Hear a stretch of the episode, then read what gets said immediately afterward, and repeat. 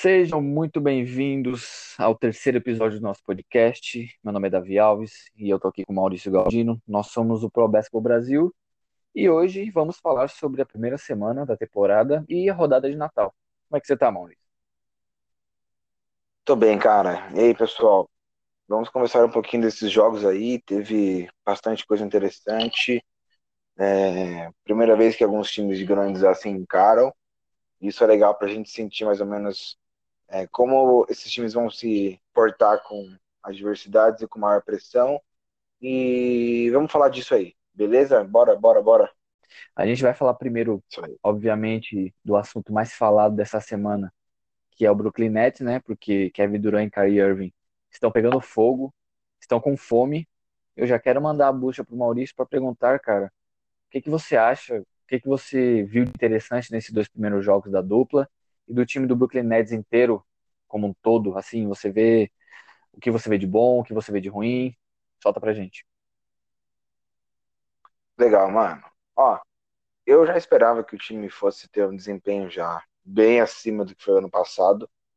Uma equipe que disputou bem, chegou né, a jogar é, na bolha e foi bem interessante de assistir.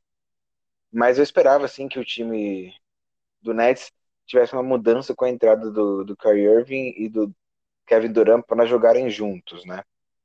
E assim, é visível que o time está totalmente modificado e influenciado por esses dois jogadores. São caras de um calibre altíssimo e não teria como esperar diferente, que eles comandassem é, o jogo, que eles tivessem volume, até porque o próprio Durant precisava e precisa disso para poder voltar é, ter ritmo de jogo, veio de uma lesão muito séria e precisa de ritmo, se sentir confiante, se sentir à vontade com o Kyrie Irving com os outros jogadores. Então isso era algo que seria natural de acontecer. Mas eu devo dizer que os dois jogos me impressionaram bastante, tá? Primeiro jogo contra o Golden State, é... infelizmente o Golden State está com uma fase, está numa fase bem difícil, é, com muitos desfalques, um time bem diferente do que a gente viu nos últimos anos. E a gente já tinha uma percepção de que essa partida não seria muito fácil para o time da Califórnia e realmente não foi. O Brooklyn Nets amassou. É, a gente teve o Kyrie Irving jogando muita bola e mostrando muito potencial. E o Kevin Durant também jogando bastante, assim, tanto de tempo quanto de qualidade. E aí, depois a gente teve agora no Natal, eles contra o Boston Celtics. Imaginei que seria um jogo mais acirrado e realmente por um, por um, acho que até o terceiro período, início do quarto, foi um jogo mais acirrado, teve bastante troca de, de cestas, se eu não me engano, até troca de liderança teve. É, mas assim, a postura do Kevin Durant e do Irving, principalmente do Irving, foi assim fenomenal. O Irving com bolas assim dificílimas, sobre marcação intensa, bolas no meio da quadra, então assim, repertório imenso tanto que o percentual deles de acerto é altíssimo. Os dois estão com percentual de 50% ou para cima de bolas de dois e bolas de três. Eu tô, tô, até com isso aqui na tela aqui. Kyrie Irving está com um percentual absurdo. A gente já conversou isso quase agora, quase agora offline, que dificilmente esse percentual se mantém.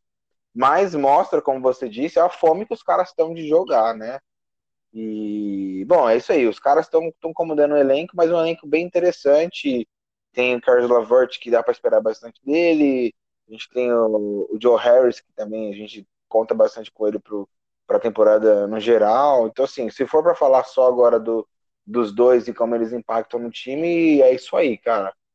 Mas, assim, tem um conjunto muito interessante em volta deles que, como a gente conversou já e até nos primeiros episódios, eu realmente acho que esse time tem condições, sim, de bater o Lakers. É o time que que vai levar o caneco esse ano. Posso errar, infelizmente o Irving pode se machucar, não sei, alguém pode se lesionar, mas na, nas condições atuais assim de entrosamento e capacidade de coexistência, né, do Duran e do Kyrie Irving no mesmo time, esse time para mim promete muito para essa temporada, viu, Davi? E é um time que ele preenche praticamente todas as peças que precisa, né?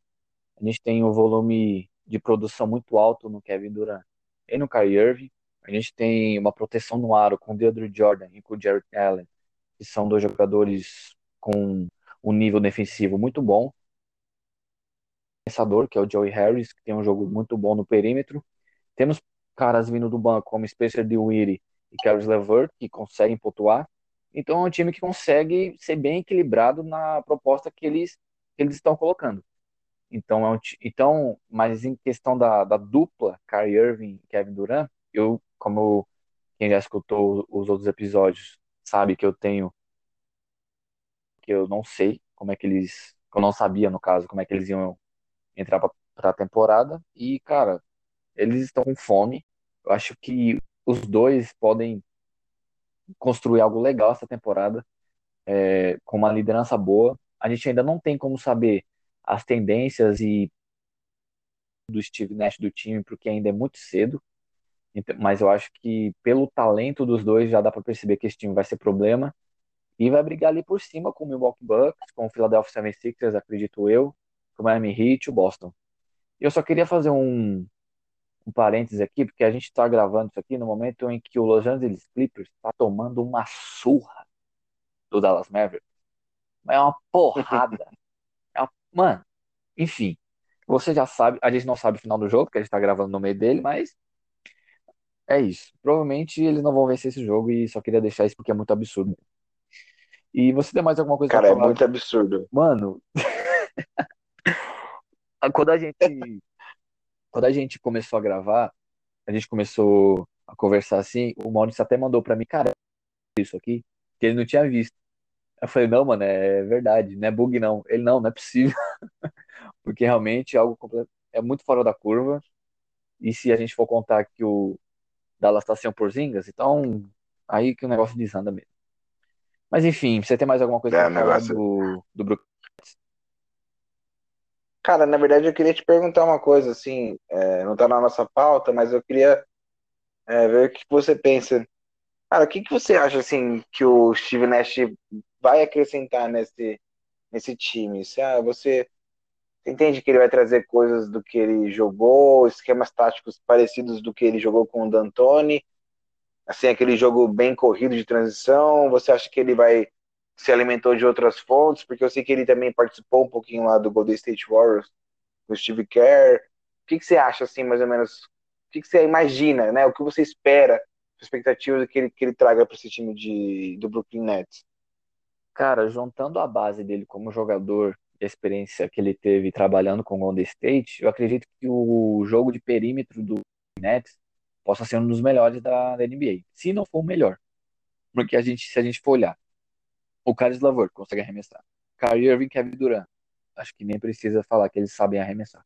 E também a gente tem o Joy Harris. Se a gente for pegar só esses quatro jogadores, cara, dá o melhor backcourt, backcourt do, da NBA inteira.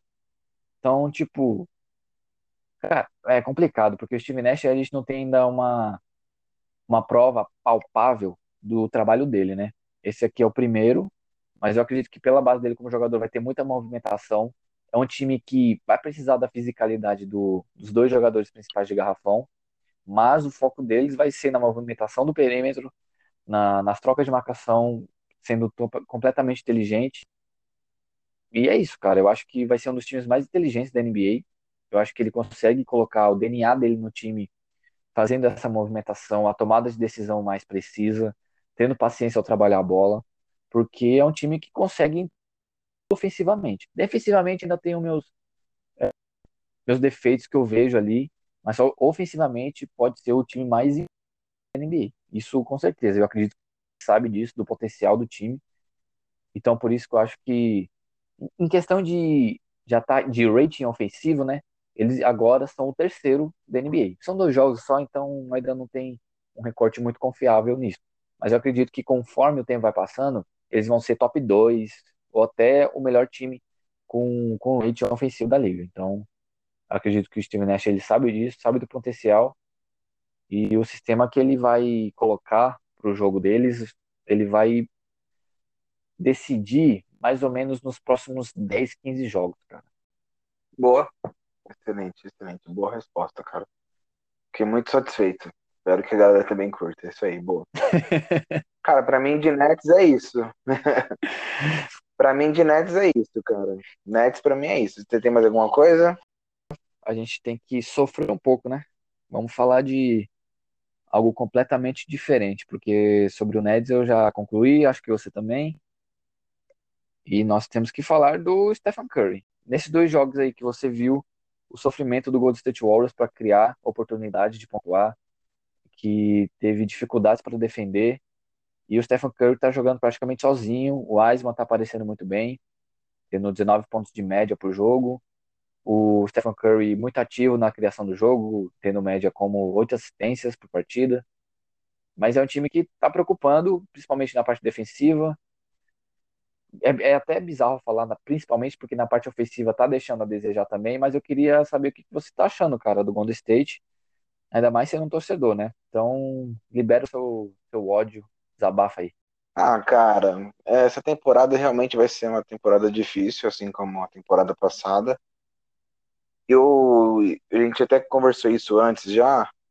Quando a temporada passada começou, e eu já senti que o Curry não estava muito bem ainda. Ele estava com bastante dificuldade. Os primeiros jogos foram bem difíceis para ele. É, até que ele se lesionou e ficou fora, assim como o Kelly Thompson.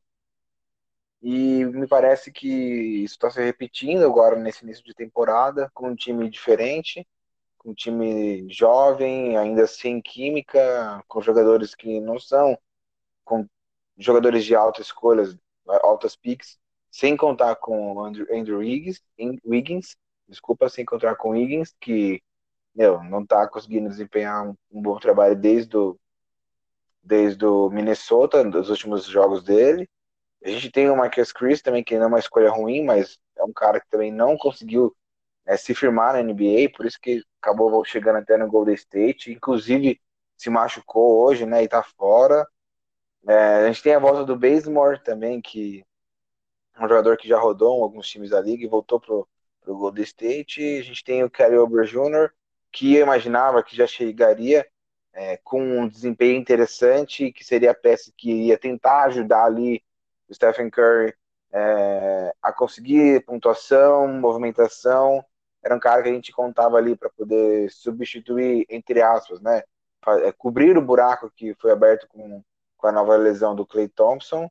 E esperava um pouquinho mais também do Pascal, que ele tivesse um pouquinho mais de atitude, um pouco mais de, de jogo em cima dele, é, igual teve um pouquinho quando o Kerr estava fora.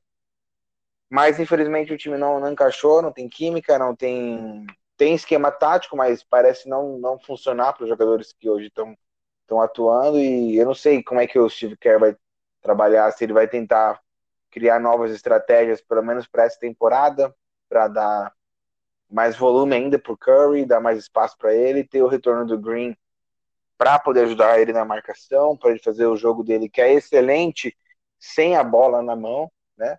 Ele tem um jogo muito bom, o Stephen Curry sem a bola na mão. Mas quando eu digo sem a bola, não é porque ele não dá assistência, tá? É a capacidade dele de correr e, e achar o espaço vazio para arremesso ou para poder dar um passe para alguém, mas essa capacidade dele de correr sem a bola, né? Mas assim, é, se a gente vê os números do Curry, a, a média de pontos dele é uma média interessante, 19.5, mas é, a eficiência dele nesses dois jogos, pelo menos, foi bem ruim. Em bolas de 3, 20%, e em bolas de 2 pontos, 34,2%. É uma média bem baixa. Então, se a gente tivesse um Curry aí com uma mão um pouco mais calibrada e pelo volume de jogo que ele teve, talvez seria alguém aí com uma média maior, maior de pontuação, talvez tentando brigar por, pelas vitórias que, que, o time sof... que, que, que o time disputou nas, nas partidas, né? Apesar que foram dois vareios também.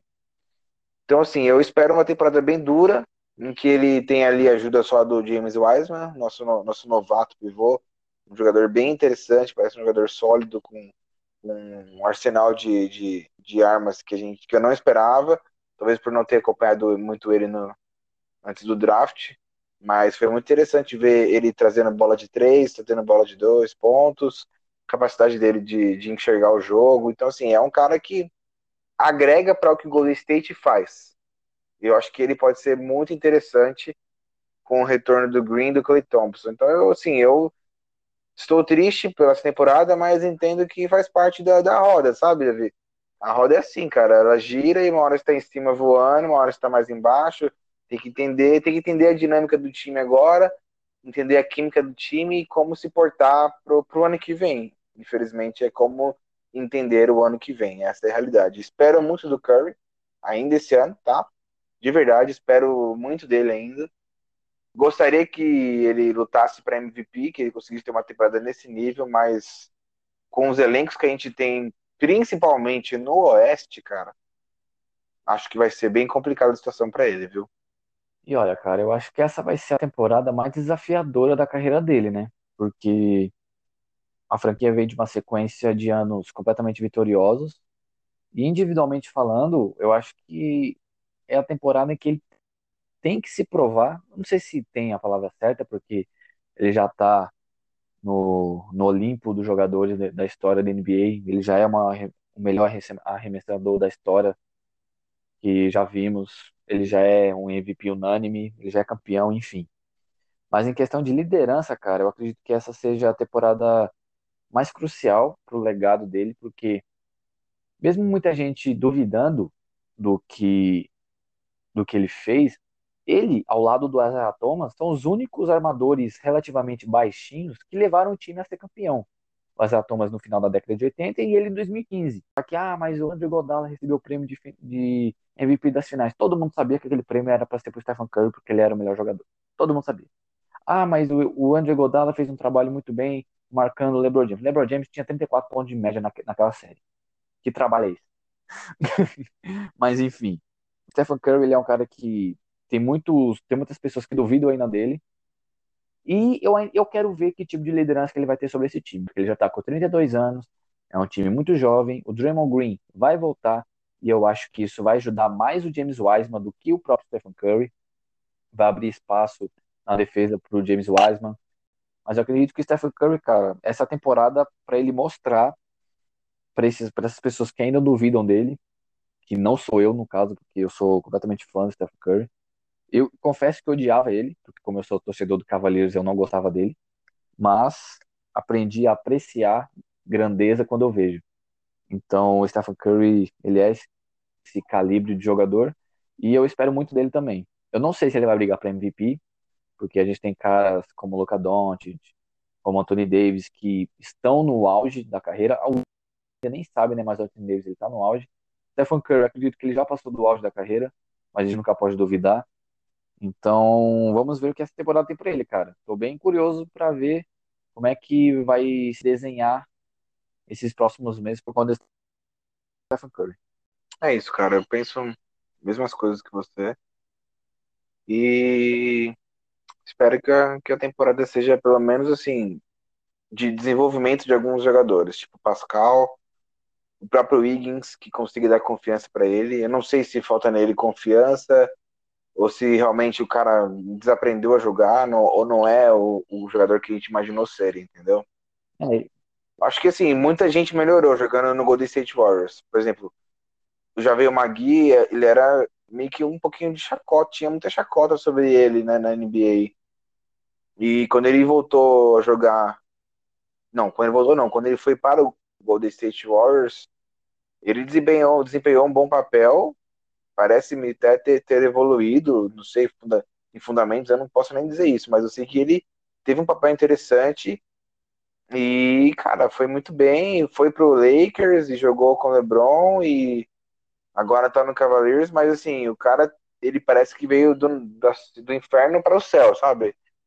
Então, assim, eu, eu, eu sempre, sempre imaginei que o Golden State tinha capacidade de fazer jogadores, tipo, evoluírem, sabe? Se sentirem confiantes.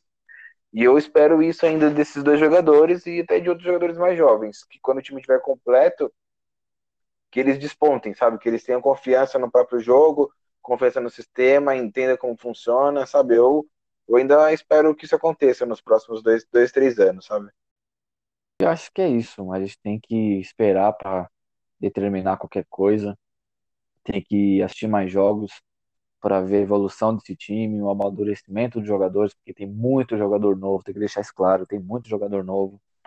E isso, da mesma forma que é bom, é ruim, porque o teto de produção a gente ainda não sabe qual pode ser, mas a imaturidade de alguma tomada de decisão durante os jogos é evidente. Então a gente tem que tomar cuidado na hora de falar do Golden State Warriors, porque é um time em reconstrução. A saída do, do Kevin Durant, ela foi crucial pro, pro time ter essa, é, essa campanha nos últimos anos? É, relativamente sim, mas eu acredito que foi mais as contusões. É, Clay Thompson tendo essa contusão foi completamente, cara, fora da curva, porque ele ao lado do Stephen Curry, é, ele é o pilar daquele, daquele time, junto com o Draymond Green, que também tá machucado, então... E o Stephen Curry se machucou na temporada passada, então é uma, é, são anos sombrios para o torcedor é, do Warriors. Mas eu acho que é só isso, cara. Você quer falar mais alguma coisa do Golden State? Não, cara, é isso. Do time da Califórnia aí, é isso mesmo. Desse time da Califórnia é isso. é isso. O nosso próximo assunto qual Então, é? ó, seguinte, vamos. É, então, agora é Lakers, eu já queria passar para ti. Bom, a gente teve jogos interessantes, teve o jogo com, contra o Luca aí, teve a primeira partida, e eu queria saber de você o que, que você achou do, do elenco no geral, não só do, do LeBron e do Anthony Davis, mas do elenco. Você, você achou interessante a química, a rotação, segunda unidade, Dennis Schroeder, Harrell, peças novas? Como é que você achou que o time funcionou assim em si? Então, é, a gente chover no molhado, eu acho que, que é desnecessário, né?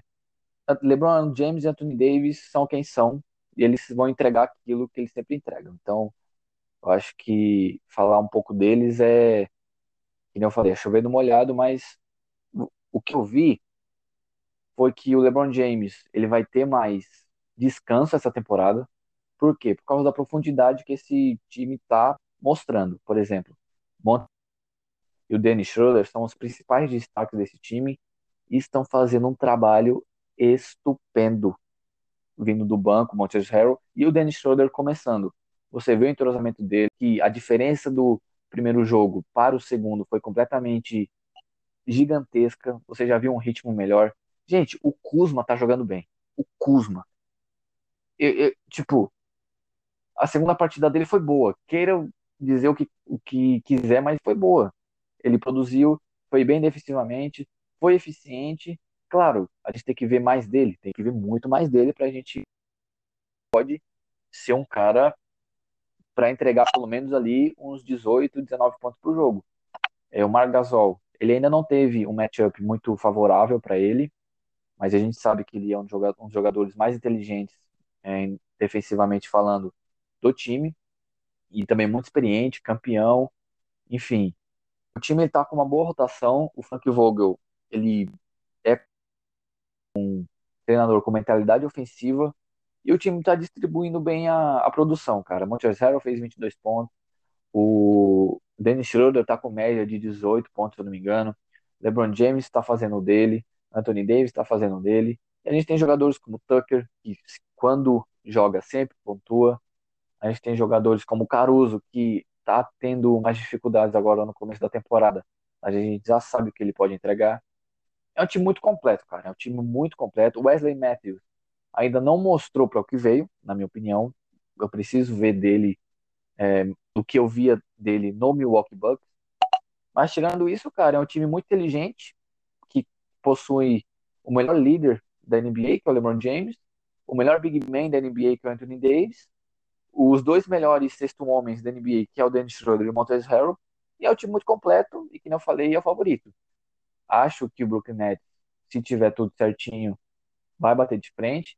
E a gente tem que lembrar, o Lakers, ele não ganhou a temporada ainda. Muita gente colocou ele como favorito, inclusive eu, mas só que é aquela coisa, tem que jogar.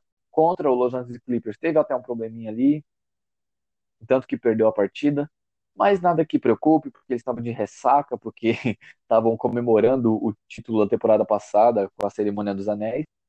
Mas tirando isso, cara, eu vejo que é um time muito, muito consistente, que vai evoluir por causa da, do entrosamento, dos jogadores novos. E eu só tenho expectativas altas para eles, cara. Eu acredito que o LeBron James vai jogar novamente ali uma média de 35 minutos por jogo, para ele se guardar para os playoffs. Exatamente isso o papel desses jogadores. Quando o LeBron James e o Anthony Davis saírem, estiverem descansando no banco, eles produzirem e não deixar o leque que o elenco da temporada passada deixou. Que quando os, do, que quando os dois saíam, o time simplesmente morria. E eu acho que esse é, esse é o principal ponto de, desse elenco. Não morrer quando os dois saírem de quadra. É, eles vão ter que arranjar uma rotação que, que faça sentido e que realmente não tenha um, um gap tão, tão grande, né? A gente vai ter que sentir que, que a segunda unidade vai ter liderança, vai ter pontuação, vai ter força de marcação. Eu acho que o próprio elenco, a franquia conta com o Tucker para poder contribuir. Ele Montrezl Harrell contribuírem né, na segunda unidade e talvez manter o LeBron ou Anthony Davis com eles, manter o Schroeder um pouco mais também. Tem o Caruso que pode apresentar muita coisa interessante até na temporada regular, foi muito bem no, nos playoffs e nas finais, foi muito bem mesmo, muito melhor do que eu imaginava que ele seria. Então, assim, é um time que, se conseguir rodar certinho, os jogadores apresentarem o que estão apresentando desde a pré-temporada, é um time que também tem uma segunda unidade que pode apresentar bastante perigo.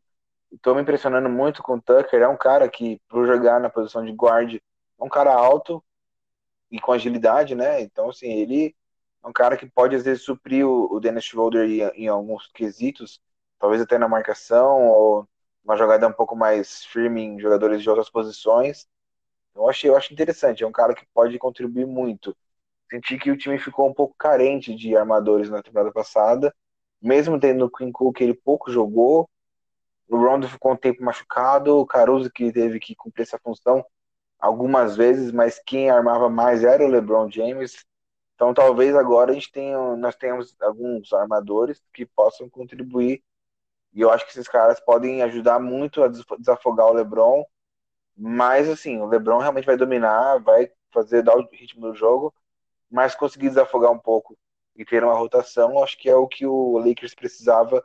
E acho que as contratações e que as trocas foram pontuais e cirúrgicas para fazer isso acontecer nessa temporada. É, e se a gente for contar, comparar, no caso, com o início da temporada passada, é, muitos estavam colocando o Clippers na frente do Lakers, com razão, porque tinha um elenco relativamente superior, e essa temporada é algo completamente diferente a gente vê um Clipper que não achou sua identidade e um Lakers que achou sua identidade e se reforçou. Então, no Oeste, cara, eu acho que fica muito difícil a gente não colocar o Lakers em primeiro. Temos times interessantes como o Denver Nuggets, mas a gente viu na temporada passada que não tem força o suficiente para bater de frente com o Lakers, ainda mais que agora perderam o Jeremy Grant. Nós temos o Houston Rockets, que vamos falar daqui a pouco deles também, que tem peças interessantes, mas a gente ainda precisa ver esse time entrosado, que ainda não jogou todo mundo junto, todo mundo em conjunto. Temos o, Port o Portland Trail Blazers, que é, é o, é o Blazers, né? É o Blazers. E acho que no Oeste, cara, eu acredito literalmente no, ou no Clippers ou no Dallas Mavericks para bater de frente. Mas eu acredito que o Lakers já está na final. E a disputa, a maior disputa mesmo vai ficar pelo lado do, do leste, que está muito interessante, com mais de quatro franquias potencialmente podendo ir para a final. Então acho que, não que esteja já cantado, mas para a narrativa que a gente gosta de disputa, acho que não vai ter muito no oeste não, cara. Eu concordo contigo. Eu concordo contigo. Cara, acho que de Lakers aí. Você tem mais alguma coisa para acrescentar? Ah, cara, eu tenho não. Tô de boa. Vamos pro próximo assunto, porque tem bastante coisa para falar ainda. A gente vai falar um pouquinho de Houston. É... A gente teve aí James Harden voltando a jogar. Essa última partida agora ele jogou sem o John Wall e sem o DeMarcus Cousins, né? É... Mas teve Christian Wood, um center que para mim assim, cara que encaixou muito no time do Texas. E deixa eu já, já, já passar a bola para ti. E antes disso, falar o seguinte: foi uma partida muito interessante com o Portland. É, os dois times sempre foram interessantes e parecem continuar interessantes para essa temporada. E é, é, é, é impressionante de como parece que o, o time do, do Houston, por mais que parece que esteja sempre se acabando, se definhando com a saída de um, o James Harden ficando meio desmotivado, mas agora surge das cinzas alguns caras. A gente tem o John Wall para jogar com ele, o Cousins que pode estar saudável e o Woods agora que está no, no, elenco. Cara, esses quatro jogadores são muito bons. É, você acha que existe chance aí de brigar contra contra os grandes aí? Dá para brigar contra o Lakers? Dá para brigar contra o Clippers? Dá tempo de se entrosar? Dá para jogar todo mundo junto? O que, que você acha desse time e que partida do James cara, Harden, cara? Isso que eu ia falar. É... Uma coisa que eu queria deixar claro aqui: o James Harden jogando desmotivado é melhor que 85% de toda a NBA. No piscar de olhos, você piscou, ele tá com 30 pontos. Ele consegue arrumar faltas, ele consegue criar jogadas, porque muita gente esquece, mas ele já liderou a NBA em assistências, tanto que ele teve um jogo de 40 pontos e mais de 15 assistências, então ele é um cara que consegue criar jogadas de inúmeras, inúmeras, inúmeras formas. O que me deixa com o pé atrás com o Houston Rockets, cara, é exatamente isso. O, o, o como pode dizer, o espaço de liderança do James Harden naquele time, a influência que ele pode ter com esse estilo de, além de ser, além de small ball, de mais isolation, sabe, de pegar a bola e ele mesmo decidir.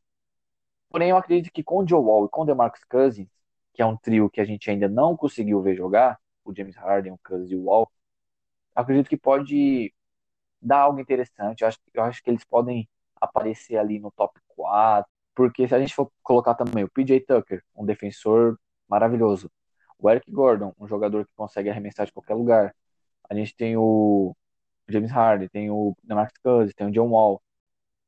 Tem o, Dan, tem o Daniel House Jr. também, que Exatamente, quando joga um bacana, né? Quando consistente, entrega bastante coisa na mesa. E, e aquela coisa, comissão técnica. Qual que vai ser o estilo do time? Vai ser small ball? Vai ser um jogo de transição? Vai ser fisicalidade? Vai ser força defensiva e jogo no perímetro? Então, cara, é um time que ainda está procurando a sua identidade. O John Wall vai ter que mostrar ainda que está saudável, DeMarcus Cousins também. São jogadores que de calibre All-Star. Então, o Houston Rockets tendo um trio All-Star é um, é um time que é candidato. A gente não pode descartar eles. Como eu falei, eu acredito que eles possam chegar ali no top 4 do, do Oeste. Mas, cara, eu, eu sempre tenho o um pé atrás com o James Harden, porque mesmo ele sendo esse jogador prolífico que ele é, sendo um dos melhores pontuadores da história da NBA, o, o quesito liderança ainda pesa muito para mim. Eu sou um cara que pesa muito nisso, sabe? Que liga muito para isso. Liderança e inteligência de jogo. Eu acredito que em questão de criação de jogadas, de tanto de pontuar como da assistência, ele é isso que eu já vi, porque ele focou no estilo dele ali e eu vou fazer isso, vou fazer isso, vou fazer isso, e ele é produtivo. Porém, eu quero que ele seja produtivo, mais eficiente. Porque a gente já viu que, ele ser produtivo e volumoso do jeito que ele é, mas sem eficiência, não levou ele a lugar nenhum. Então, eu quero eficiente, seja o líder desse time, pode, ser pontuando, pode ser passando a bola, enfim, eu quero que ele lidere esse time e mostre, ó, pode confiar em mim que eu vou liderar vocês, coisa que ainda não vi ele fazendo. Isso é fundamental para o desempenho final, mas eu acho que ele sempre, quando estava com o Capela, o Capelar no time, cara, a dinâmica do Harden era muito boa. Na minha opinião, sempre foi muito boa. Pick and roll dele, a capacidade de movimentação, a noção de espaço do, do, do, pivô, usar o pivô a seu favor. Eu acho que eu sempre admirei muito, cara. Achei excepcional a forma como ele botava o Capelá para jogar. Eu achava sensacional. E eu tenho a impressão de que o Wood pode ser esse novo cara, sabe? De um cara que, mesmo jogando como center, tem muita, muita movimentação. E ele, diferente do Capelá, tem, tem até um chute de média distância, aparentemente. Mas tem essa capacidade de infiltrar, de receber a bola ali, enterrar, disputar rebotes ofensivos, sabe? Então, assim, eu acho que eu acho que ele é um cara mais a cara do James Harden, sabe? Eu acho que é, é até diferente do Cousins. Eu acho que se o se, se o de continuar jogando assim, não sei o espaço que o Cousins vai ter no time, apesar de ser um excepcional jogador. Não estou dizendo que é melhor ou pior, sabe? Que eu entendo que o encaixe me parece muito interessante, assim, cara. muito interessante. Então, não sei se ele jogaria de PF, talvez, ou mudaria um Kansas de posição para caber no time. Então, essa, essa forma como, como, como, como os dois estão jogando pode agregar muito para o John Wall, para o Cousins, ou pode deixar ali o Cousins com uma segunda unidade, jogando mais tempo com o John Wall, sabe? Eu não sei como que vai armar isso, mas eu acho que jogar com esse novo center aí que chegou no Houston trouxe um, vai trazer mais dinâmica pro Harden. É, tá? ele sempre gostou de jogar com, com jogadores assim, né? Ele sempre gostou de acionar o ala pivô ou pivô. A gente viu que na época que o Dwight Howard ele acionava muito o Dwight Howard. O Clint Capella, a melhor fase dele foi com o James Harden e agora eles têm o Christian Wood. Também acho que pode ser um encaixe muito bom para ele, para os dois no caso, né? Porque o James Harden, que nem a gente falou, ele tem essa habilidade de pontuar e ter uma visão de quadra, uma inteligência de leitura de defesas acima da média. E se o time achar sua identidade, se o time encontrar um sistema de jogo que encaixe todo mundo ali fazendo o seu papel, é um time perigoso e que pode afetar a campanha de muita gente aí. Então, não durmam no Houston Rockets. É um time com teto de produção muito alto, um time muito talentoso. É isso mesmo, é real. E falando de produtividade, volume de jogo, vamos falar de, de Russell Westbrook? Vamos falar do cara, né? Porque ele estreou pelo Washington Wizards e deu o que falar, né? Tanto pelo lado bom como pelo lado ruim. É, o Westbrook, assim, ele é um cara que há muito tempo a galera tem pegou muito no pé dele, né? A produção dele, a eficiência dele em bolas de dois, em bolas de três, caíram muito nos últimos anos e talvez seja até a idade, a explosão dele, logicamente, é diferente do que foi um dia, então a galera tem pego muito no pé dele, é, até pela temporada que ele teve final com o OKC é, e essa temporada agora com, com o Houston Rockets. E, então, assim, eu acho que apesar de todo esse volume, de todo esse basquete que ele tem jogado, ainda assim ele está encontrando bastante dificuldades, muitas críticas. E eu queria saber de ti se essas críticas são é, fazem sentido, é, realmente ele tem deixado a desejar. A gente deveria esperar agora um Westbrook com, com menos volume de chute, mais com mais volume de assistência, colocar mais os caras para jogar, ou ele tem que continuar chutando. Assim, a pergunta seria assim, o Westbrook tem que se adaptar? Ele precisa de ressignificar o jogo dele? Ou tem que se manter como tá e esse é o jogo dele mesmo? O que, que você acha? O Westbrook tem, tem chance ainda nessa NBA para disputar coisa Cara, séria? Complicado quando a gente fala que um jogador tem que se adaptar, porque quando a gente olha o Russell Westbrook, ele sempre teve essa crítica em cima dele. Muito volume de jogo, porém pouca eficiência. É, decisões equivocadas, arremessos, principalmente nos últimos anos. Tipo, ele estava livre e errava por, por muito. E, cara, são poucos jogadores que conseguiram se adaptar ao novo estilo. Por exemplo, Michael Jordan, depois da, da primeira aposentadoria dele, ele entendeu que o corpo dele não era o mesmo e se tornou um jogador muito mais de mid-range, tanto que se tornou o melhor arremessador de mid-range da história. A gente tem o Kobe Bryant com a mesma coisa. A gente tem o LeBron James entendendo que ele está com 34, 35 anos. Agora ele está armando mais o, o, jogo, passando mais a bola, escolhendo melhor os arremessos. E quanto o Russell Westbrook, cara, eu não vejo essa vontade nele. Eu não vejo essa vontade nele de se adaptar. Ele sabe que ele tem talento para passar a bola. Já liderou a NBA em assistência duas vezes, se eu não estou enganado. Então, cara, ele é um, ele é um jogador que consegue produzir de inúmeras formas.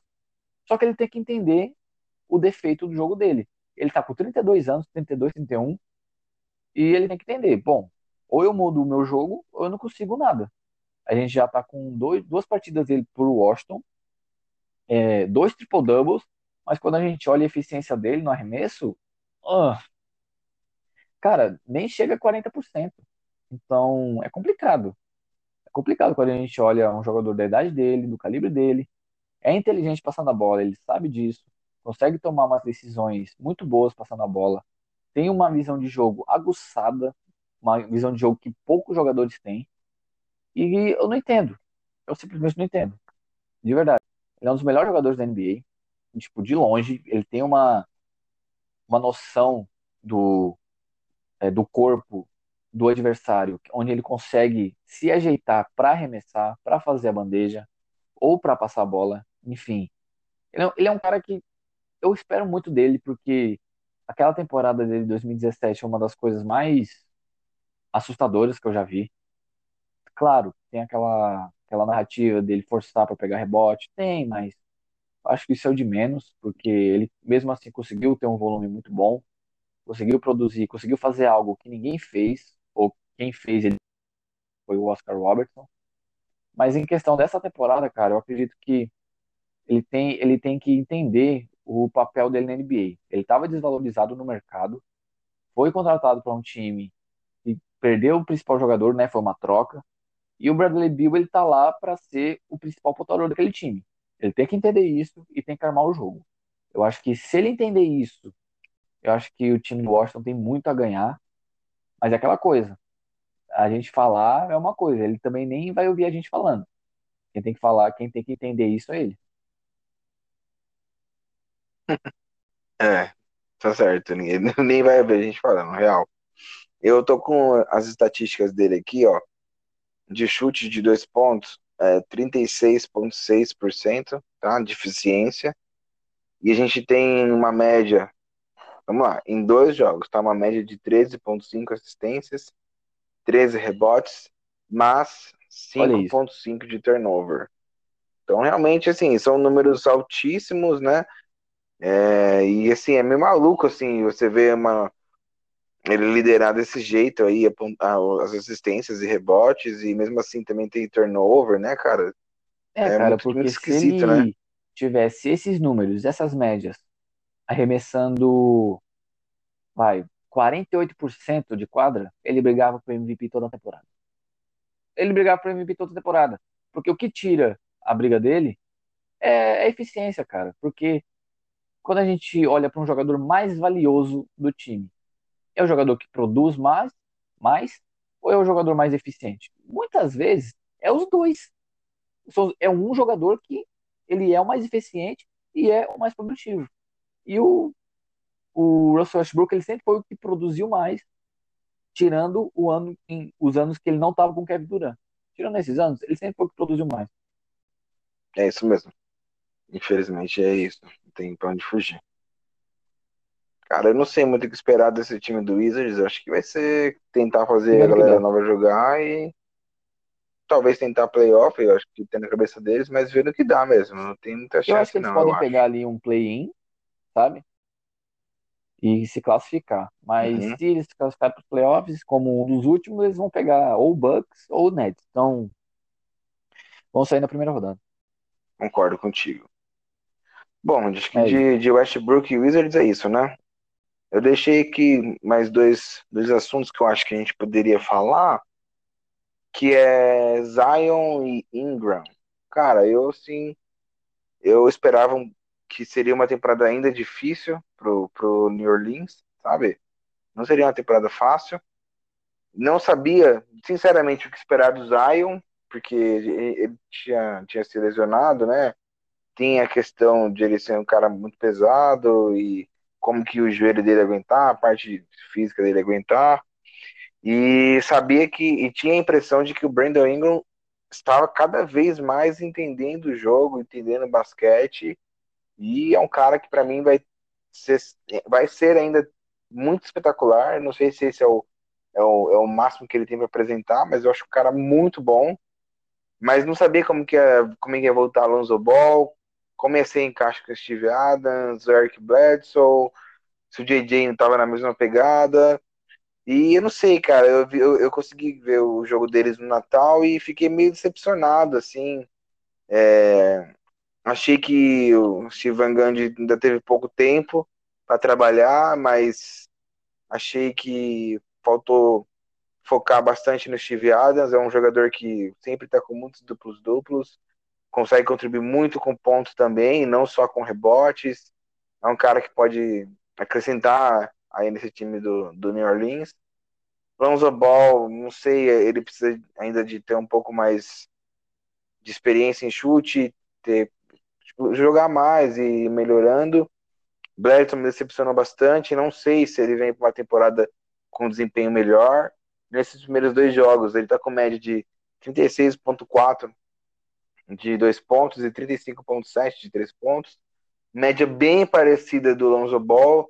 Então são caras que chutaram bastante nesses primeiros jogos para tentar contribuir com a equipe jogando ali pelo perímetro e não foram muito bem, sabe? Então eu não sei, eu não sei o que esperar exatamente desse time, porque a dupla de, de armadores não me parecem estar é, entrosadas ou no melhor momento, sabe? Acho que o time vai ter que jogar realmente somente em cima do Brandon Ingram e do Zion. E acho que focar um pouquinho no Steve Adams. E eu não sei, será que eles estão. Será que o Zion e o, e o, Ingram vão, vão acabar jogando sozinho de novo essa temporada, cara? Acho que, que o Bledson vem aí para uma evolução, digo uma evolução quanto à última temporada, assim como o Lonzo Ball. Vai dar para contar com eles, cara? Ou vai ser uma temporada aí de dueto só para você? Eu penso assim: o que faz um time ser bom? O time que criar mais oportunidades para ter sucesso durante o jogo é o melhor time. Eu acho que o, o ponto principal desse elenco, cara, por incrível que pareça, eu não tô falando tipo de. Eu tô falando nesse contexto que eu tô dizendo. É o Lonzo Ball. Por quê? Naquele time, ele é o jogador que tem mais talento para criar jogada. Para, em tradição, conseguir tomar as melhores decisões, porque ele tem uma visão de jogo mais apurada, ele tem, querendo ou não, uma inteligência que sim, é, é um pouco aguçada mais do que os outros em questão de criação, em questão de construção de jogada. Mas, cara, se ele não fizer isso, o Eric Bledsoe não é esse cara. Ele não é esse armador, é, como posso explicar, anos 2000, que vai criar muitas, muitos, muitos arremessos fáceis para os companheiros. Vai ser um time muito físico, vai ser um time que joga muito em isolation, mas isso me preocupa um pouco, porque quais são os times que, que, não, que não possuem um núcleo de criação bom e vencer o campeonato? A lista é meio nula, entendeu? Então acho que se o Lonzo Ball ele uhum. foi eficiente na criação da jogada em pontos, cara, se ele entregar ali 17, 18 pontos por jogo, eu acho que tá, eu acho que tá bom. Até 15 tá bom, eu aceito. Porém, eu aceito como se precisasse da minha, do meu aval. Mas é, ele passando ali 8, 9 assistências por jogo, o Brandon, o Brandon Ingram sendo acionado cada vez mais, tendo um volume de jogo ótimo, tendo mais minutos, o Zion Williamson também tendo mais minutos, e sendo muito efetivo dentro do garrafão, que é onde ele consegue dominar, onde ele consegue deixar veteranos no chão, e o Steven Adams também conseguindo defensivamente pegar os rebotes, criando novas oportunidades para o time, eu acho que esse time pode ir muito longe, porque esse é o principal defeito deles para mim, a criação de jogadas. Porque se o Lonzo Ball não for esse jogador, eu não sei quem vai ser. Tá certo, cara. É, é um time que talvez dependa nesse contexto, né, de criação de jogo bastante do Lonzo Ball. A gente tem o Zion que é bem, bem agressivo e um cara bem com bastante jogo de isolation, ele consegue pegar a bola e avançar para a cesta e buscar uma falta ou buscar um, uma um cesta e falta. Às vezes você vê que há algumas escolhas erradas por parte dele vira e mexe, ele toma uma batida de carteira, ou se embanana com o jogador do time adversário, cai com a bola na mão, às vezes, às vezes tomar as decisões erradas, mas no geral ele consegue se impor. E o Ingram tem um, um excelente arremesso. Então, assim, precisa do time movimentar sem a bola, dar espaço para o Lonzo armar o jogo, o Bledson tem que. O Bledson que chuta, que é um cara que chuta, tem que acertar o que chuta senão esse time não vai para frente e eu acho que talvez não consiga ainda esse ano ir para playoffs, viu? Não tenho certeza, mas o Oeste está muito forte. Temos a adição de outros jogadores em times do Oeste, por exemplo, o Chris Paul no Phoenix Suns. É, a gente tem o Jamoran, que é uma adição do ano passado, mas esse ano vem muito forte, não, não, duvido do Memphis brigar ali pelo play-in ou pela oitava ou pela sétima vaga. Então não sei, acho difícil ainda que, que esse ano tenha é, playoffs se tiver, Pelicans, não viu? vai muito longe, porque é um time muito novo, é um time que precisa de experiência de playoffs, sim. Então acho que eles têm noção disso. O Zion Williamson, que nem você falou, ele às vezes se banana todo com o adversário, ele é muito ansioso, eu vejo ele muito ansioso às vezes para completar uma jogada. E quando eu vejo isso, eu falo, calma, cara, trabalha a bola, pensa mais um pouco, vê qual é a decisão correta a se tomar, vê como a defesa adversária está se portando, e assim vá criando a jogada, mas eu acredito que o teto de produção do Zion é muito bom, ele teve uma partida ótima nessa semana, e eu acho que é isso, cara, esse time ele tem muito que mostrar ainda, a gente não pode, não pode projetar nada ainda para eles, porque eles são um ponto de interrogação. O Lonzo Ball é um ponto de interrogação. O Brandon Ingram, a gente vai ver se ele vai produzir o mesmo que produziu, até mais do que na temporada passada. O Zion vai, vai estar saudável, se Deus quiser, e vai ter mais minutos. O Eric Bledsoe é novo nesse time. Então, o time inteiro é um ponto de interrogação, cara. O Steve Adams também acabou de chegar. E a gente vai ter que esperar para ver. É, é isso mesmo, não tem que fazer, não tem para onde fugir. E deixa eu migrar já, pelo menos eu acho que é a última equipe que a gente efetivamente vai falar. Deixa eu migrar para o Philadelphia. E eu quero falar para ti, Philadelphia 76ers, quero te falar a pontuação da galera de Filadélfia do último jogo agora, tá? É, a gente teve Tobias Harris com 17 pontos, Joel Embiid com 27 pontos, Seth Curry com 17 pontos, Ben Simmons com 15 pontos, Shake Milton com 10 pontos. São jogadores que tiveram dígitos duplos em pontuação. Deixa eu te perguntar, esse time tem mais distribuição de jogo? É um time pulverizado? É um time que tem mais jogadores pontuando? Você acha que é um time diferente do ano passado, efetivamente? Dá para brigar por coisas maiores? Dá para sair da, da, da sombra dos primeiros rounds do, dos playoffs? Ou é, Cara, eu, é não fogo acho de é palha isso aqui? porque as contratações que eles fizeram foram muito cirúrgicas, tanto que eu acho que eles são o segundo time que melhor contrataram na free agency, atrás só do Los Angeles Lakers, porque se a gente for olhar o time deles no ano passado, qual era o problema? É, foco de pontuação no Ben Simmons e no Joel Embiid. Falta de fiscalidade quando o Joel Embiid estava no banco. Jogo do perímetro ineficiente o que, que eles adicionaram? Eles adicionaram Seth Curry e o Danny Green, dois ótimos jogadores do perímetro, mesmo o Danny Green. A gente já falou isso aqui. Não tendo é, uma boa temporada no ano passado, na temporada passada, ele ainda é um dos melhores arremessadores dos últimos anos. Então, vamos ter calma. O Seth Curry é o arremessador de três mais eficiente da NBA. Então, eles adicionaram essas duas, essas duas peças. O, a falta de fisicalidade quando o Joel Embiid estava no banco eles adicionaram o Dwight Howard, que é um jogador muito dinâmico e muito agressivo, tanto ofensivamente quanto defensivamente. Então, quando a gente olha essa distribuição de, ponto, de pontuação, é, o, João Embiid está com, tá com as costas mais leves, o Ben Simmons, ele consegue criar jogadas e também consegue pontuar, então ele está com uma... Eu, eu vejo mais leveza nele, porque focava muito nele, muito nele, ainda mais nessa coisa dele não conseguir arremessar que, para mim, ele tá só a um arremesso de brigar de verdade para ser um dos melhores jogadores da NBA. Ele já é um dos melhores jogadores da NBA, mas se ele tiver um arremesso uh, nível. Eu ver um, cara aqui que arremessa é, mais ou menos mediano. Uh, sei lá, um CJ McCollum. Se ele tiver metade do, do CJ McCollum arremessando, ele já tá nesse calibre. Então, eu acho que é um time muito bem treinado mostrou isso, é um time muito experiente. Doc Rivers está fazendo uh, os ajustes necessários. Eu ainda tenho minhas dúvidas com o Doc Rivers, porque ele já estragou muito time bom, mas eu acredito que esse possa ser um dos times mais consistentes que ele já treinou. E vamos ver, né, cara? Vamos ver. É um time que consegue apresentar bastante coisa defensivamente.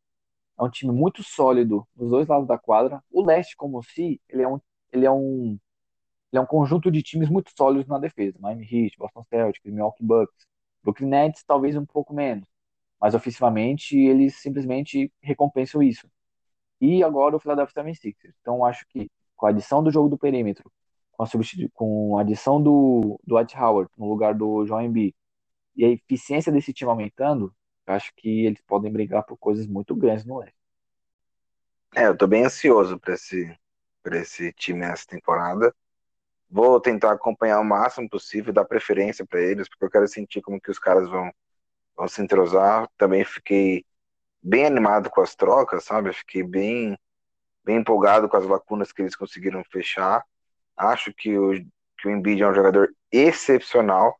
Cara, um cara do tamanho dele, com a agilidade que ele tem, a capacidade que ele tem, e tendo agora talvez um pouco mais de dinâmica com outros jogadores, que pode contribuir para ele, e o Ben Simmons também sendo um jogador excepcional, eu acho que esse time tem chances altíssimas se conseguir ter jogadores cascudos com, com boa margem de pontuação. Sim, eu tô bem, bem ah, empolgado tá com esse time, viu? Sendo sincero.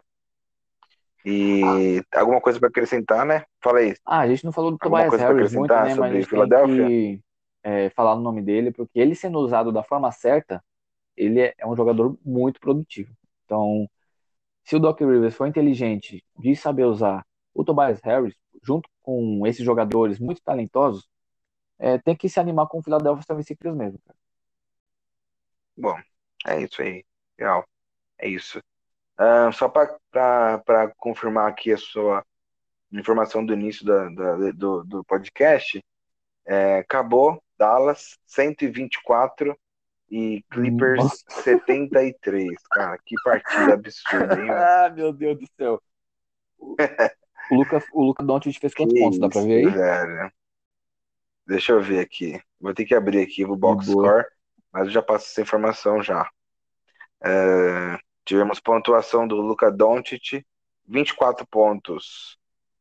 George, Josh Richardson, 21 pontos. Tim Hardaway, 18 pontos. O restante todo mundo pontuou um bocado, cara. Só um jogador que entrou e não pontuou. O time inteiro pontuou. Cara, inteiro. Só faltou um jogador do elenco que não que pontuou. partida é isso, cara. Completamente absurdo. Cara, queria te fazer uma Polêmica. pergunta para finalizar em nosso podcast, este episódio. Como a gente tá em. É, não, não, não é polêmica, não. É, acabou agora nossos, nossos jogos de Natal.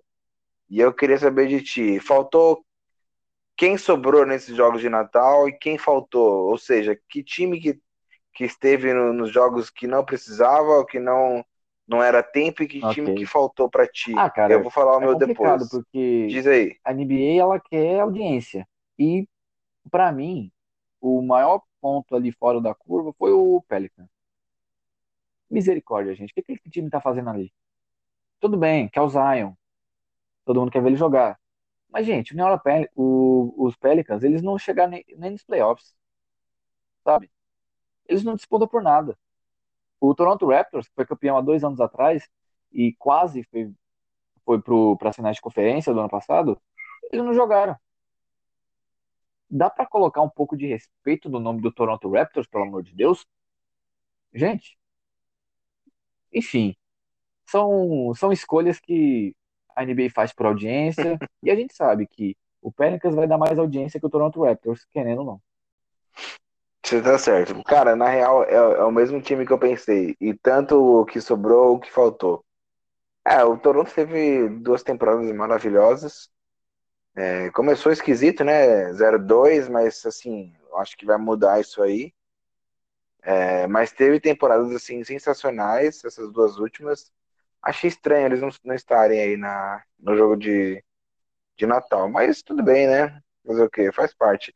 Já vimos, às vezes, já, já vimos, já vi a jogar Boston e Knicks, o Knicks numa draga, entendeu? Então, assim, até que o, o Pelican sobrou, mas não sobrou tanto, né? Eu já vi o time do Knicks aí, meu Deus, terrível e jogando Natal, porque é o que você falou, da audiência. É Boston piada. e Knicks da é audiência, é tem que fazer, né? O time ruim, mano. Não é nem time ruim, é franquia ruim mesmo. Nossa. É mal, é mal gerida. O, a comissão técnica é horrível. O time é, é chato de se ver. É, é, é, horrível. É horrível. É horrível.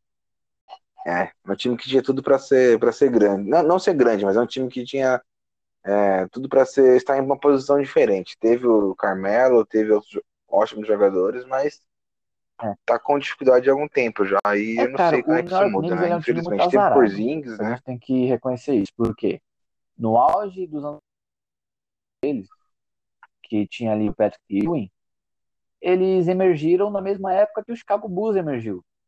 Então você vai fazer o quê? Ninguém se o Chicago Bulls, mano.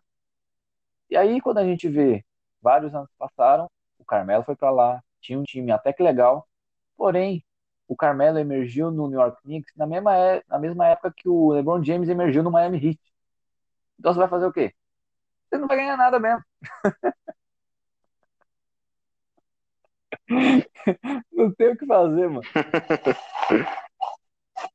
É a mesma coisa do Toronto Raptors. Lascada, azar lascada, né? Antes do título deles com o Kawhi, eles só não chegaram em uma final de NBA por causa de um cara chamado LeBron James. A gente tem que deixar isso claro. Porque o, o Toronto Raptors fazia uma temporada de 65 vitórias, 60 vitórias. Aí todo mundo favorito. Chegava nos playoffs contra o Cavaliers, todo ferrado. Era lá, 4x0 Cavaliers. Não tem sentido, mano. Tá ligado?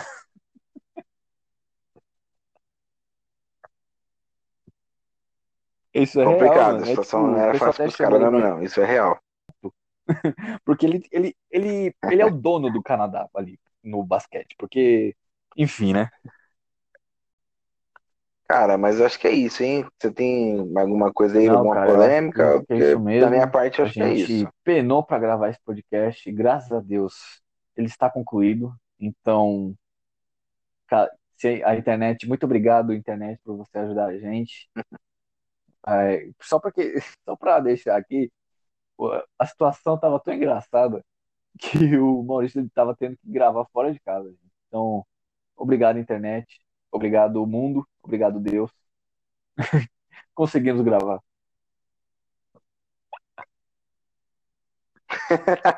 e aí? Boa, boa, top. É isso aí, eu vou, eu vou me despedir, deixar vocês se, se despedir por último. Galera, escuta aí nosso, nossos próximos episódios. Se não escutou os, os, dois primeiros, escutem os dois primeiros, tem conteúdo bacana.